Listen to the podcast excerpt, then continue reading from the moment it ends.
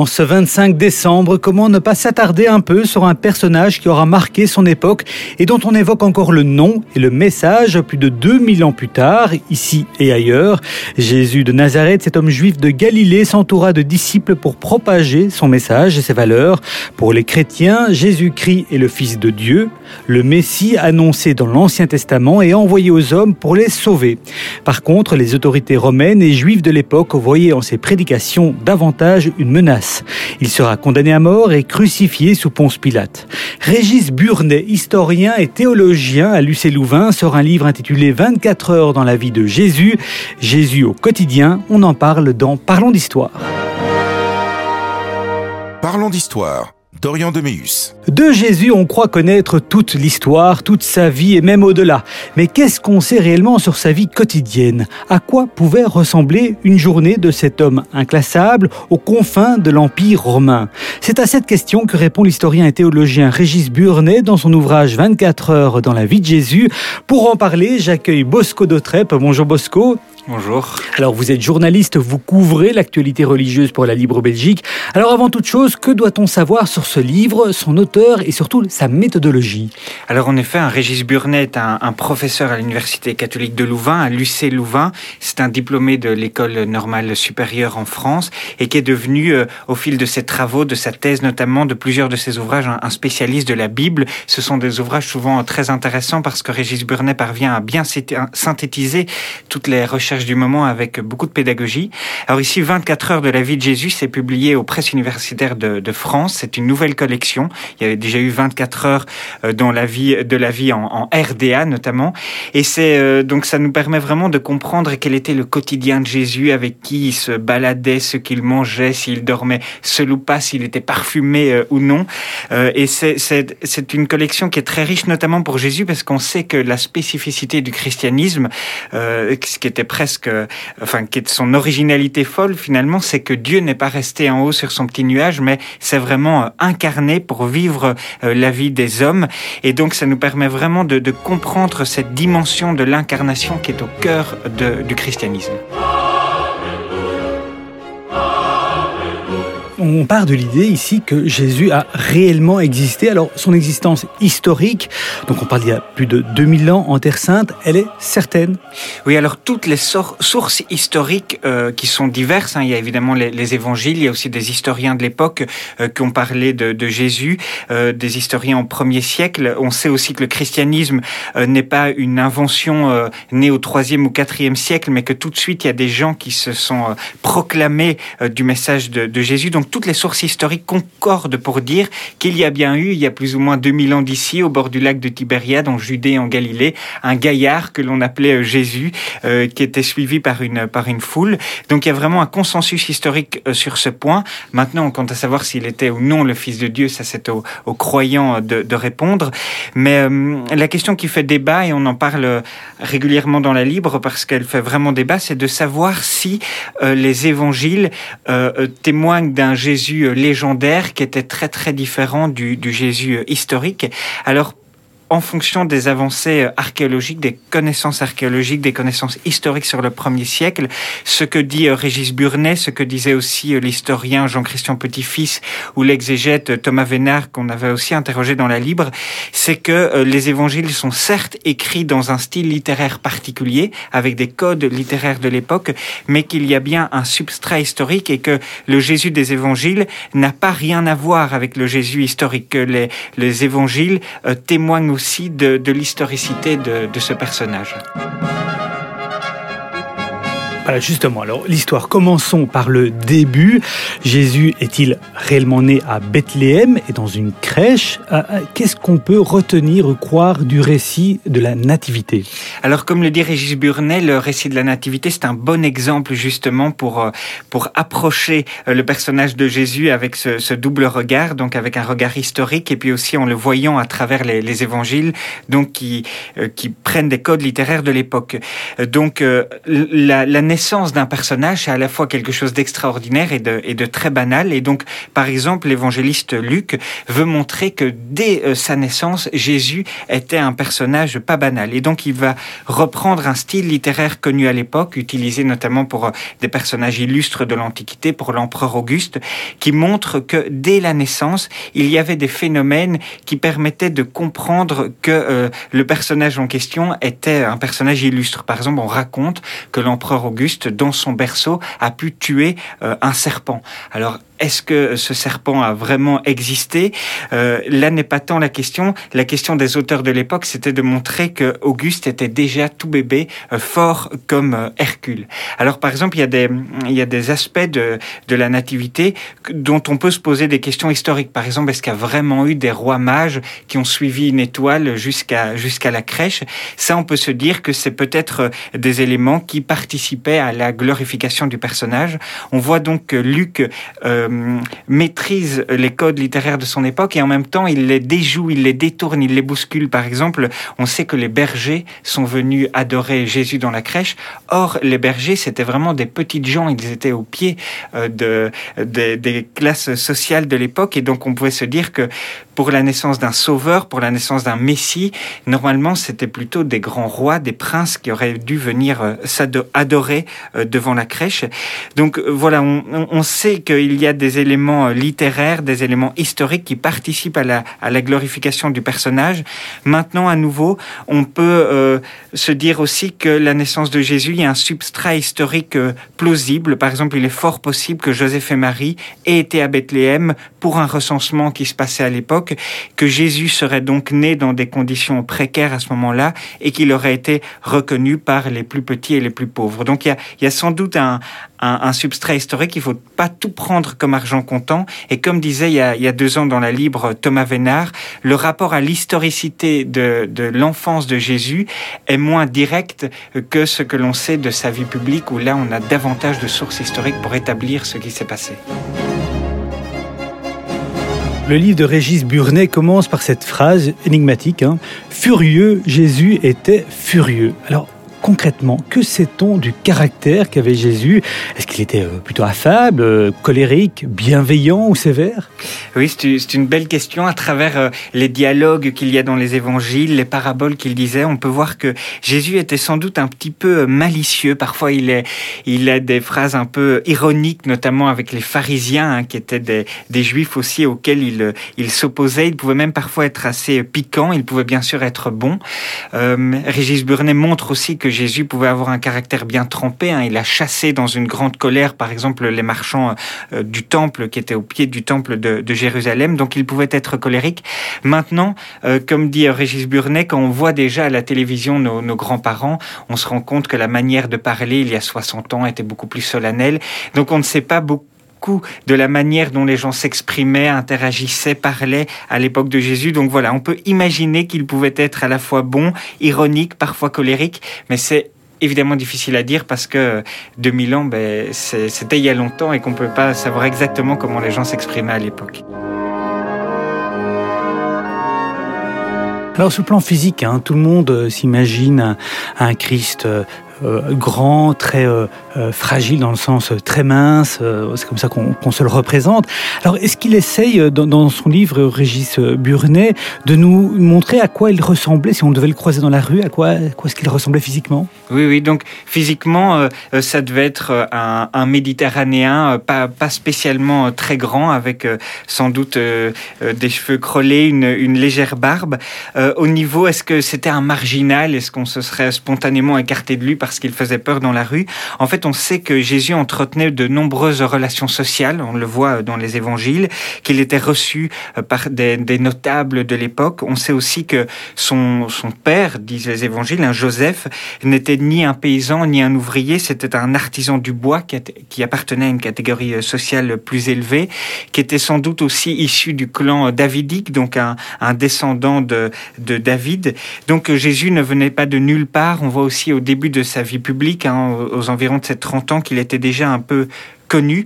Donc c'était quelqu'un voilà qui appartenait quand même à c'était pas un marginal au rebut de la société, il appartenait à une classe sociale, il développait des relations sociales.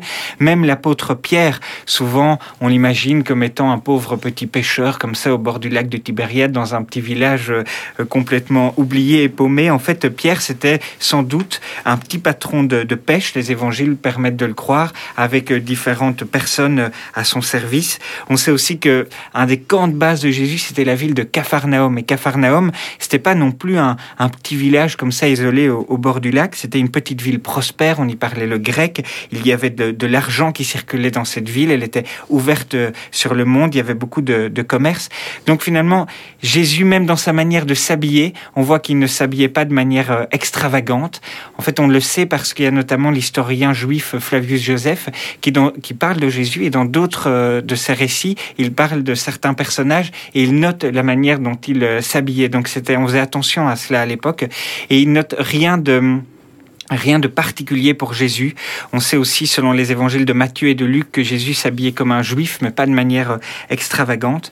Donc voilà, là où Jésus était peut-être un peu plus marginal, c'est qu'il avait des paroles déroutantes, qu'il voyageait, qu'il bivouaquait avec ses, avec euh, ses apôtres, euh, aussi qu'il cassait un petit peu les codes sociaux de l'époque. À un moment donné, il est reçu chez un notable, Simon, et puis il y a une, une femme qui arrive et qui essuie avec ses cheveux qu'elle a mouillé de ses propres larmes ses pieds. Les pieds à l'époque, c'était euh, c'était une partie du corps plus ou moins érotique, et donc Jésus la laisse faire, et ça surprend tout le monde, ça casse les codes.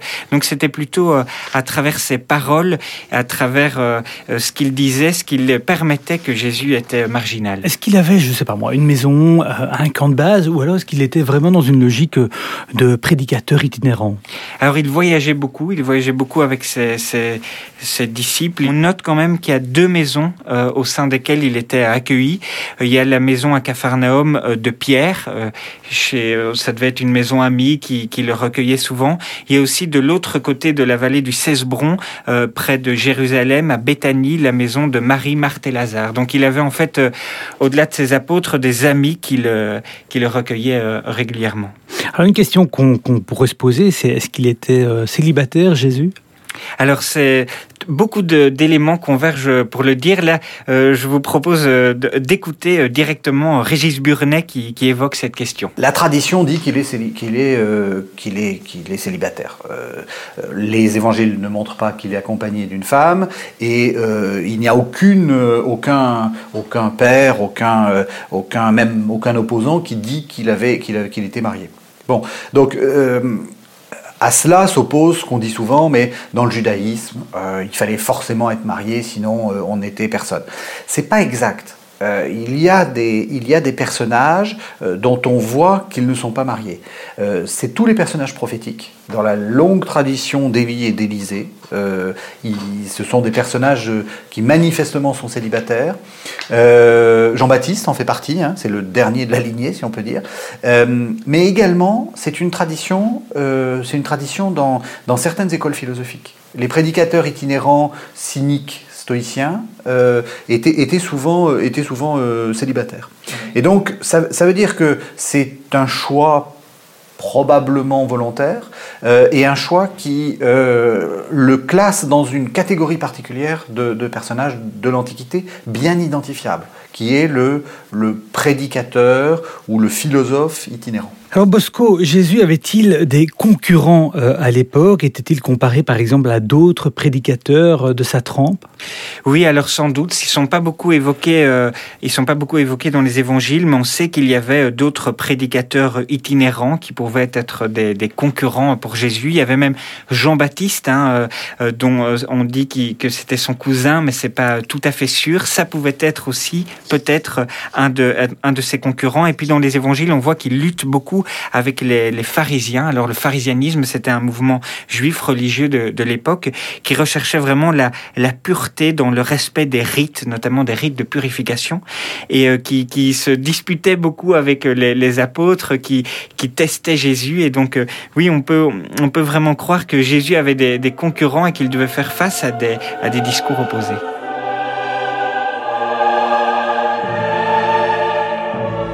Mais justement, dans ce contexte, alors, euh, est-ce que les miracles étaient, euh, peuvent, peuvent être considérés comme des coups de pub, un peu de marketing, ou est-ce qu'on peut, euh, ou est-ce que vraiment un moyen d'affirmer qu'il était le bon et, le véritable Messie?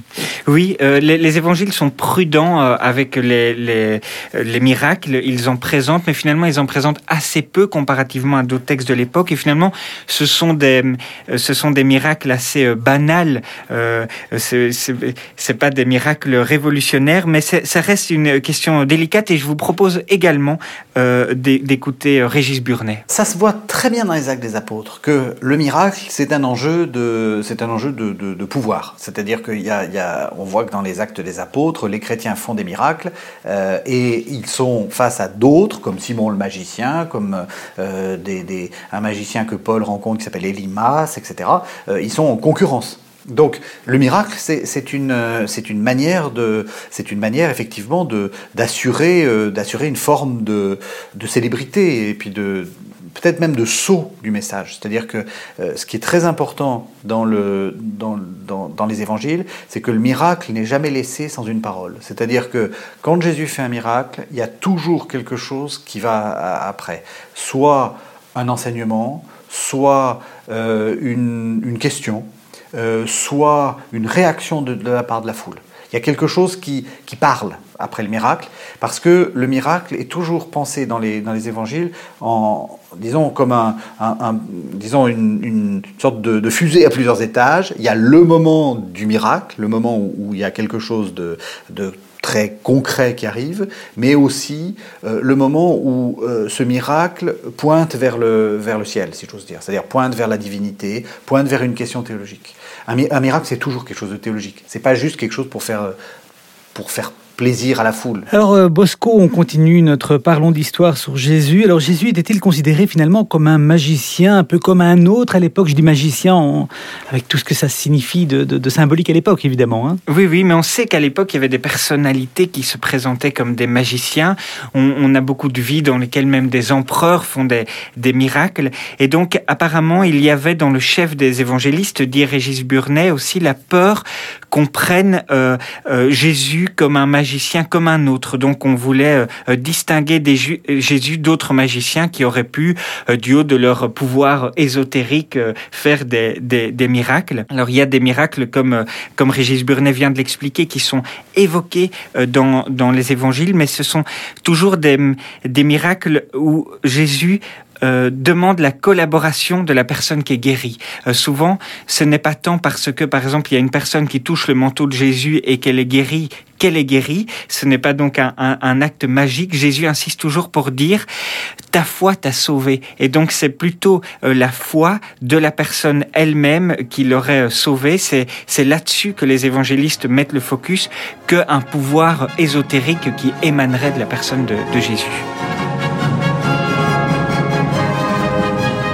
Alors dans les illustrations et dans les textes, on parle d'une de, foule hein, qui le suit un, peu partout. Alors qu'est-ce qu'on sait réellement de cette, de cette foule? Euh, Comment était, euh, elle était composée de qui? Alors vous verrez, je vous propose également d'écouter euh, directement Régis Burnet qui montre qu'elle était plus bigarrée que prévu. Cette foule, euh, dans une sorte de, romantisme euh, très 19e siècle, on a souvent dit que c'était des pauvres, des misérables, etc. C'est pas vrai. On voit bien qu'il y a toutes les classes sociales. Jésus rencontre aussi bien le mendiant que des gens de la plus haute euh, aristocratie. On parle par exemple de la femme d'un des intendants de, du roi, enfin donc des personnages très importants. Donc, à mon avis, toutes les classes sociales étaient représentées. il y avait, ça c'est très important, des femmes et des femmes dont on dit, enfin dont on semble penser qu'elles n'ont pas de mari pour les accompagner. Donc euh, ça aussi, c'est quelque chose d'assez particulier. Et, la place des femmes par rapport à tous les autres personnages de l'Antiquité est, très importante euh, dans les textes. C'est, c'est, je veux dire, euh, quand vous lisez des vies d'Auguste, on vous dit qu'il a une femme qui s'appelle, que, enfin, dont on vous donne le nom, mais, mais, mais rien de plus. on vous raconte pas ce qu'il fait. alors que là, régulièrement, il est en contact avec des femmes et, Jésus est en contact avec des femmes et il a des, il a des, des comment dire, des, des, vraies paroles, des vraies prises de parole avec elles. Alors Jésus a beaucoup usé de paraboles pour expliquer ce qu'il avait à dire, mais c'est paroles sont souvent hein, ambiguës, avec plusieurs sens. Alors, leur sens peut parfois être discuté. On peut même dire qu'il est euh, donc clairement ambigu. Mais pourquoi n'a-t-il jamais cherché à être plus clair, plus direct, à dire exactement ce qu'il voulait, quel est le message qu'il voulait faire passer? Alors vous allez voir à nouveau, euh, on, pourra écouter, on peut écouter Régis Burness. Et ce serait évidemment beaucoup plus simple que Jésus ait, tout codifié, mais euh, c'était volontaire de la part de Jésus d'être euh, si ambigu en quelque sorte. Je trouve que c'est quelque chose de très très important à, comprendre, c'est que Jésus n'est pas clair parce qu'il ne veut pas être clair, et les évangiles ne sont pas clairs parce qu'ils ne veulent pas être clairs. ce que je veux dire par là, c'est que euh, ce qui est mortel dans toute religion, c'est lorsque l'on prétend saisir la vérité. Euh, Jésus dit je suis la vérité, mais c'est un personnage qui est tout le temps en train de s'échapper. Euh, dès que vous mettez la main sur Jésus, il est, il est ailleurs. Et, les paroles de Jésus, c'est pareil, c'est-à-dire que c'est toujours plein, toujours plein d'ambiguïté. Il dit quelque chose et puis vous, passez quelques chapitres, il dit pas l'inverse, mais il dit un truc qui est tellement ailleurs que vous vous dites mais est-ce que j'ai bien compris ce qu'il a dit le, premier, la première fois? Et, je crois que ça c'est central, c'est-à-dire que euh, oui, vous pouvez, vous pouvez euh, résumer le message de Jésus en, en, en, quelques phrases. Vous pouvez dire euh, il a prêché le royaume de Dieu, il a prêché, il a prêché le, le, le, le, lien pour les pauvres, il a prêché le salut, il a prêché. Mais après, vous pouvez pas dire telle parole, c'est une parole euh, sûre et, je vais et elle, elle n'a que ce sens-là euh, parce que dès que vous mettez la main là-dessus, vous faites du texte une idole. Et je crois que c'est ça que veut pas, euh, ne veulent ni Jésus ni les, évangélistes. C'est-à-dire qu'on rigidifie le texte. Alors Bosco, Jésus meurt à 33 ans, ça c'est une information évidemment bien, bien, bien connue. Avait-il par contre tout prévu, planifié pour la suite pour que son message soit efficacement diffusé? Eh bien pas tant que ça finalement. Euh, euh, Jésus donne quelques indications à ses disciples, il les envoie en mission, il dit qu'il y a l'Esprit Saint qui va venir les soutenir dans cette mission, il leur donne le Notre Père, euh, ça c'est très semblablement d'un point de vue historique aussi une, une prière qu'il leur a vraiment euh, euh, donnée. Après, il fait vraiment confiance à, l'humanité, donc il confie symboliquement les clés de son Église à Pierre, mais Pierre, c'était un, de ses, disciples, mais qui était finalement un peu un bras cassé, on pourrait dire, hein, qui quelques semaines avant l'avait l'avait trahi plusieurs fois le jour où, où Jésus avait avait été euh, crucifié. Finalement, euh, on voit bien dans les évangiles que Pierre il comprend pas tout et qu'être le premier pape en quelque sorte, c'est des habits euh, un peu trop grands pour lui. Et donc finalement, il y a vraiment cette volonté apparemment, hein, et c'est notamment là-dessus que conclut Régis Burnet dans son entretien qu'il a accordé à la Libre, c'est de dire que Jésus fait vraiment confiance à l'humanité, qu'il confie son message à, plusieurs personnes et euh, qu'il euh, qu'il souhaite vraiment, euh, qu'il n'a pas souhaité le confier à un personnage extrêmement brillant qui aurait pu tout synthétiser, tout dire une fois pour toutes, mais qu'il a vraiment voulu laisser à l'humanité la possibilité de, de chercher, d'essayer toujours de mieux comprendre son message pour que son message ne soit pas enfermé dans une parole définitive. Merci Bosco de pour cet éclairage sur la vie, le message et la personnalité aussi euh, de Jésus. Et à bientôt pour un prochain Parlons d'Histoire.